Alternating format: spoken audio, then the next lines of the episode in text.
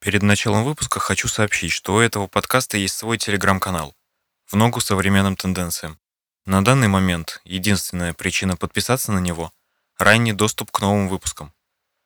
Ссылка в описании. Ну а теперь перейдем к теме. На озере каждый час – счастливый час. Убийство на озере Бодом. Июнь 1960 года. Финляндия. Сегодня у нас история, которая станет названием для известной рок-группы. 4 июня 1960 года четверо подростков.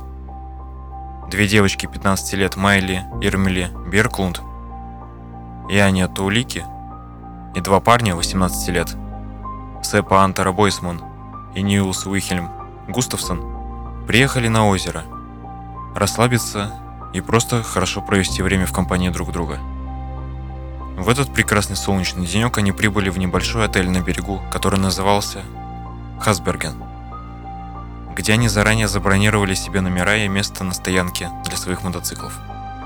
В то время озеро было тихим местечком, где обычно не было людей. Незадолго до этого в Финляндии произошло ряд убийств. И хотя преступник был найден, родители Майи и Лиани не хотели отпускать дочерей на ночь. После того, как ребята обосновались в отеле, они поплавали и пошли прогуляться до ближайшего магазина за жвачкой и лимонадом. В половине восьмого вечера они вернулись. К тому времени на озере был один рыбак и пара молодых людей. Они уже собирались уходить домой. Это были последние люди, которые видели подростков живыми. Опускалась ночь. И очень поздно дети уснули. Ночевали они не в отеле, а прямо на берегу озера в палатке – между тремя часами ночи и шестью часами утра к ним приближалась опасность. Кто-то или что-то напал на их убежище. Ранения были нанесены в основном в голову и шею, и на верхнюю часть тела. Одна из девочек была ранена 11 раз, в область шеи. Мальчик Нилс успел выбраться, но вскоре удар пришелся и на него. Убийца ушел с некоторыми вещами детей – на следующее утро два мальчика гуляли вокруг озера и наблюдали за птицами. Они заметили порванную или порезанную палатку. Неподалеку от палатки ими был замечен высокий светловолосый мужчина, который быстро куда-то шел. Мальчики не придали значения увиденному и продолжили свою прогулку. Тела жертв были обнаружены около 11 часов местным плотником по имени Эрки Йоханссон, который вызвал полицию прибывшую на место в полдень. Мяки, Бьорклунд и Бойсман скончались на месте, а Густавсон выжил, несмотря на многочисленные переломы. Бьорклунд была девушкой Густавсона. Она была найдена лежащей на палатке и раздета ниже пояса. Девушка получила самое большое количество ножевых ранений. Густавсона тоже нашли лежащим поверх палатки. Далее происходит большая ошибка – к сожалению, полиция сразу не оцепила место преступления, допустив туда посторонних, и не собрала улики должным образом. Однако привлекла военных для прочесывания местности. Несмотря на это, орудия убийства, ключи от мотоциклов и несколько других предметов не были найдены. Измазанные в крови туфли Густавсона обнаружились в полукилометре от палатки. В число подозреваемых сразу же попал Кароль Вальдемар Гюльстрём, владелец киоска, стоявшего неподалеку от озера, который недолюбливал туристов. Некоторые местные жители сообщали, что видели Гельстрома возле места преступления, а спустя много лет он якобы признался в его совершении незадолго до того, как его самого нашли утопленным в озере Бодом в 69 году. Кем же был Гельстрем? Не выдержавшим мук совести самоубийцей или очередной жертвой? На этот вопрос, скорее всего, мы никогда не получим ответ. Расследование причастности Гюльстрема полиция толком не проводила. С одной стороны, препятствовал языковой барьер. Гюльстром был финляндским шведом. С другой стороны, его жена подтвердила, что в ту ночь он был с ней, хотя любая жена не откажется составить своему мужу алиби. Другим подозреваемым считался Ханс Асман, немец, живший в Финляндии. Достоверных сведений о нем немного – но известно, что он был доставлен в бессознательном состоянии в столичную больницу 6 июня. Одежда Асмана была вся перепачкана, и он долго удалял многочисленные пятна с помощью бензина. При себе у него был немецкий журнал со статьей о нескольких убийствах женщин ФРГ. Асман показывал ее врачам и говорил, что эта статья интересна, и что убийцу так и не поймали. Когда в газетах были опубликованы приметы предполагаемого убийцы, Асман постригся, чтобы менее на него походить. Сложив все эти факты, врачи доложили о странном немецком пациенте в полицию, где его допросили, но отпустили, проверив алиби. Его любовница и ее родственники подтвердили, что он всю ночь, что он всю ночь убийств был дома. В 1961 году Асман был приговорен к 9-месячному сроку за нападение на свою жену, но успел эмигрировать в Швецию. Сомнительное алиби Асмана и то, что полиция не стала его преследовать, несмотря на идеальную кандидатуру на роль убийцы, позволили финнам думать о вмешательстве в расследование секретной службы.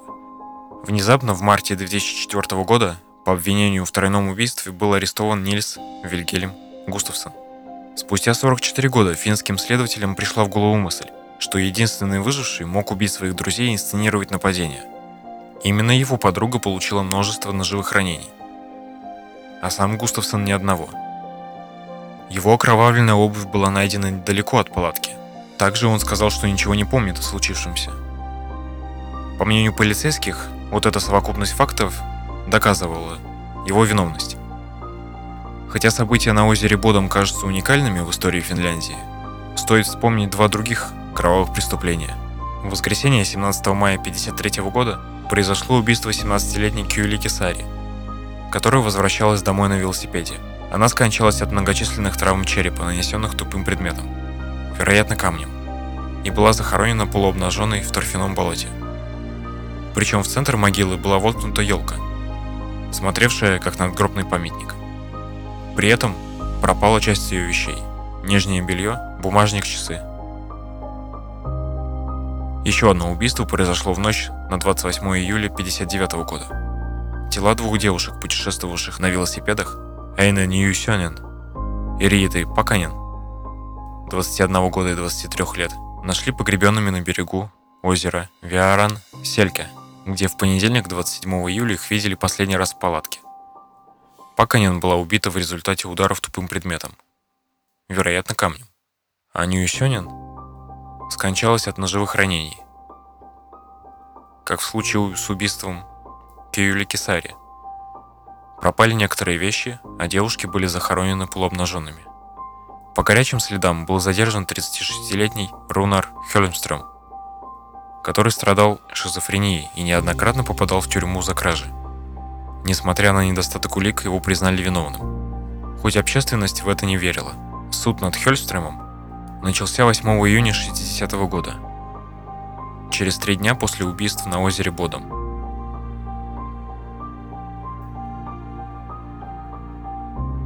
Тюрьму, где сидел Хелмстрем, был передан пузырек с ядом. Подозреваемый пытался покончить с собой, но его спасли. Однако 8 мая 61 года так и не признавший свою вину, Рунер Хермстрем, был найден повешенным в своей камере.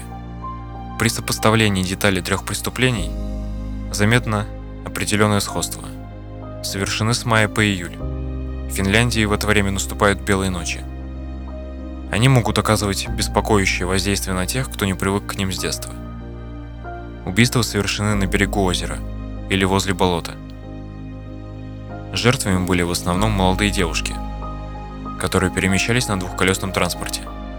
Причем убийца выбрасывал их или топил отдельно, хотя в случае с мотоциклами он не смог утопить их, скорее всего из-за веса, и забрал, но от ключей избавился.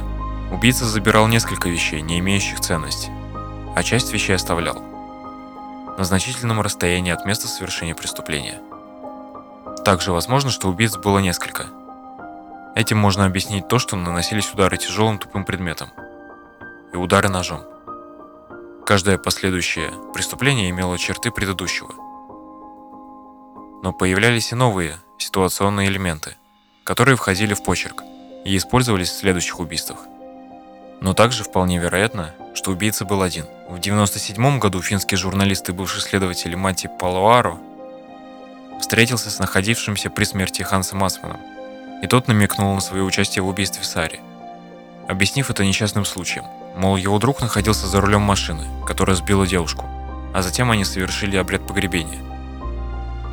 Если предполагать, что Айсман участвовал в убийстве 53 года и по косвенным уликам мог совершить убийство на озере Бодом, то можно предположить, что он же убил девушек в 59 году. Эта цепочка реконструируется следующим образом. Кюли Кисари была убита случайно в 53 году. Этот случай был уникальным, и он мог пробудить второе «я» человека. Преступление совершено в финский праздник, в день памяти погибших в войнах. Поэтому вероятно, что воевавший Ханс Асман, возможно, сослуживцем, устроил поминки попавшим однополчанам. Случайно или специально находящийся в состоянии измененного сознания Ханс сбивает Сари, добивает ее, выбрасывает велосипед, прячет тело, а затем некоторое время совершает обряд погребения в торфяном болоте и втыкает в могилу ель, как надгробный знак. Далее последовало двойное убийство Ньюсёнин и Паканин в 1959 году. Тогда убийца повторил ситуацию, ранее произошедшую в Саре. Удар камнем за хранение полуобнаженных тел и пропажа некоторых вещей. При этом в качестве оружия стал использоваться нож. Также возможно, что им пользовался сообщник.